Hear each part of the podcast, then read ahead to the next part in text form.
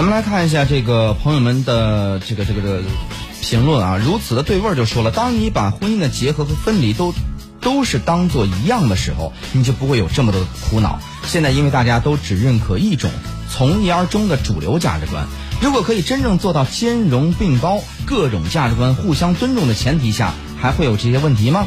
啊，对，大家主要说的是婚姻的问题啊。其实大家对于婚姻的态度，我觉得目前还是比较包容的。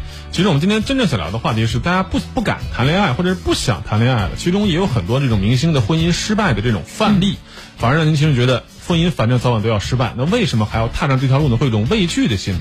另外就是啊，现在有很多这种怎么说呢，在这个资本的社会下呀，连恋爱这个事儿都可以把你资本化。什么意思呢？就是各种各样的综艺谈恋爱节目，以这个韩国的我结对吧？我们结婚吧为首的，包括现在中国也有很多呀，比如说这个什么心动的信号，你知道吗？嗯不知道一一路应该可能看过这个。我我没看过。网综就是今年的综艺黑马，号称是心动的信号，就是找三对男女，呃，都是单身的，在一块儿，哎，我特别不理理解这种节目，哎，对，我非常不理解为什么呢？你要拍电视剧，你去拍电视剧；你要是想谈恋爱，你去谈恋爱。干嘛要找一个综艺节目，就是模拟谈恋爱？是为什么？在当前这个社会，任何时任何这个行为都可以变成秀的部分，比如说手工梗，他做的很多手工的工艺品，对吧？你应该知道这个人很好玩，是不是？嗯因为做东西这个事儿是有展示的价值的，包括谈恋爱这个事儿，对于很多人来说，这可能是一个很好的恋爱必修课，教会你怎么去沟通男性和女性，对男性和女性心理有了更好的一个沟通。但是反过来说，这种在综艺上呈现的所谓的完美的恋爱，也会让很多人心生的恐惧，就是谈恋爱我做不到像他这么好，怎么办呢？是，所以我觉得这呃，我我们就是作为我这个年纪，就是我们当代人，为什么很多人很抗拒谈恋爱？其实是有，我觉得有这样一个原因哈，就是在我们刚开始对这个爱情有一定认知的时候，对对对是偶像剧最开始萌芽的时候。对对我们从小接受的就是呃浪漫满屋啊，琼瑶啊，那个啊流星花园、啊、你你的年龄不是琼瑶啊。流星花园啊，就这种偶像剧，台湾的偶像剧开始大部分大量的涌入到我们的这个视野之中。嗯然后我从小就是看这些长长大的，我对爱情是有一个非常非常美好的憧憬的。对，但是呢，你在现实上是遇不到这么美好的爱情的。就好像我们男的是吧？嗯我跟谢飞不愿意健身房健身，为什么呢？因为人家你健身，你得那种块儿似的，我们又做不到，是不是？对一说健身，就好像我们很低端似的，那我们干脆就不去了。而且是不是你看，就是 每一个女生，我觉得如果是从这个年纪过来的话，我们向往的肯定都是，哎，那种长得特别帅气、个子高高的，然后嗯身材又好，又有钱又多金，而且又有文化，又会体贴，又照顾人。坦诚，嗯，哎对吧？就是他们对这种东西可能向往的会更多更多，就觉得活这么大遇到过吗？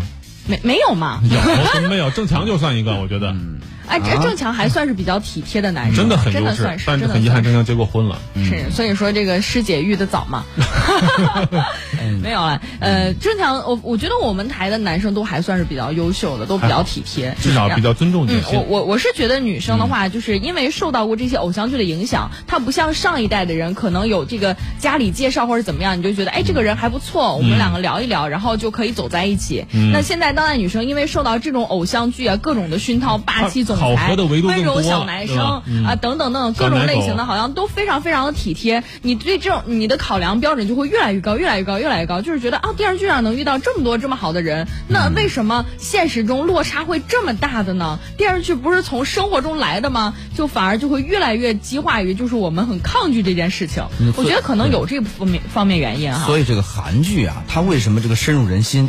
他拍剧的时候就在选择说。当下的这个年轻女受众，嗯她会喜欢怎样的男友？哎好，于是现实没有的话，到这个什么太星星来的那个，哎，弄了一个这个这个什么之类的，包括你喜欢霸道总总裁的，有李李当时李敏镐是吧？就那种，就是根据你不同的喜好，他给你塑造出不同的这个男友的形象也。就是人设所谓对的，看剧来这个意淫。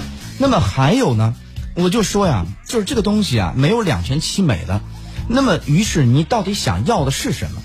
比如说，一种呢，每天住酒店，就是这个或者租房子，不不租房子的，租房子确实确实公寓公寓，哎就酒店，很多人就说真的，哎，买一套房子的钱基本上够你这辈子到全世界各地每天住酒店是没有问题的。嗯，那么你到底选择哪一种？一种是你苦哈哈的，我买套房子，每个要每个月要还钱，每个月要还钱，最后呢，终于能落一套房子，虽然可能这套房子会很远。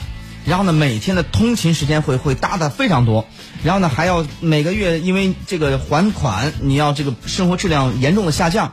尽管如此，你觉得心里边有点儿有点儿有恒产者有决心，我有了一套房子。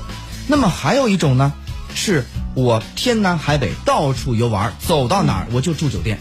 那么我享受这种自由的生活，我也不用收拾屋子，我就选择舒服不舒服，它跟户型跟什么什么各方面都没问题。嗯，就是一一头舒服美就行了。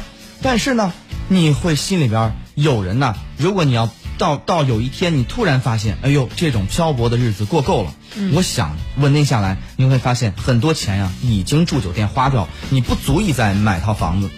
但我觉得就是其实租房和买房的心态，或者说是人呐、你的这个这个你的想法到底倾向于哪一种，其实就决定了一个人你的恋爱观。谢飞意思其实就是说啊，谈恋爱这事儿其实是相对比较自私的，你会把比较多的时间和资源花在上面。那在中国，我们现在这个生活当中，人家会觉得你不关心婚姻，你不关心下一代，你都把时间和资源花在谈恋爱上，你这个人太自私了，嗯，是不是这个意思吧？对所以说呢，反而是这种谈恋爱的行为，这种欲望被过高的压制了。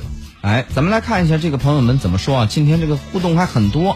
玉鱼就说了，我也离婚，自己带两个孩子，我不选择再爱了。第一是为了孩子考虑，第二是不想再处理夫妻之间的关系和双方家庭之间的关系。哎，这个这个是另一个方面了，就是你看，就是我我还接着我刚刚说说这个，在偶像剧里看到很多男生是那个样的状态，但是其实在这个平常的生活中，我接触到很多已经结过婚的姐姐呀、或者说我的家人啊，他们给我传授的又是婚姻有很多的复杂与难以理解，就是让你会形成一个非常大的反差。为什么会跟我落差那么大呢？办公室刚才这还我会更加在说呢，的抗拒是吧？对，所以 所以我会更加，我听到这些我会很抗拒，我会恐婚。对，你看再看这个，我觉得就很很好。灰化肥灰挥发就说了，说人在特定时间段就该做特定的事儿。二十岁就是谈恋爱的季节，三十岁之前结婚也不错。到三十五六的时候再去谈一场轰轰烈烈的恋爱，轰轰烈烈的恋爱已经很难了，时间精力都不允许了。但从社会发展来看，结婚还是一个不错的选择。他的意见就是啊，我们在不同年龄段可能获得这种选择的自由度会不一样。嗯，谈恋爱这个事儿可能还真得趁早，你你越等越害怕，到最后可能是